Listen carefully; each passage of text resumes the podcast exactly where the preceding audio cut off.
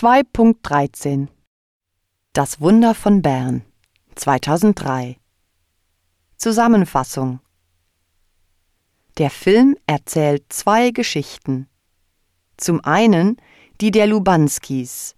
Matthias ist elf Jahre alt. Er lebt mit seiner Mutter und zwei älteren Geschwistern in Essen in den 50ern.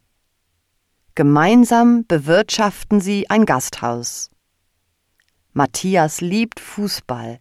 Er ist das Maskottchen von Helmut Rahn, einem deutschen Nationalspieler. Richard, der Vater von Matthias, kehrt nach zwölf Jahren Kriegsgefangenschaft nach Hause zurück. Und nichts ist mehr, wie es war. Richard ist traumatisiert. Er findet sich zu Hause nicht mehr zurecht, kann nicht mehr arbeiten und hat nichts von Matthias gewusst. Es gibt permanent Konflikte im Haus der Lubanskis.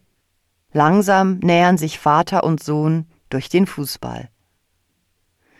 Die zweite Geschichte ist die der deutschen Nationalmannschaft und ihr Weg zur Weltmeisterschaft in der Schweiz 1954, wo für Deutschland ein Wunder geschieht.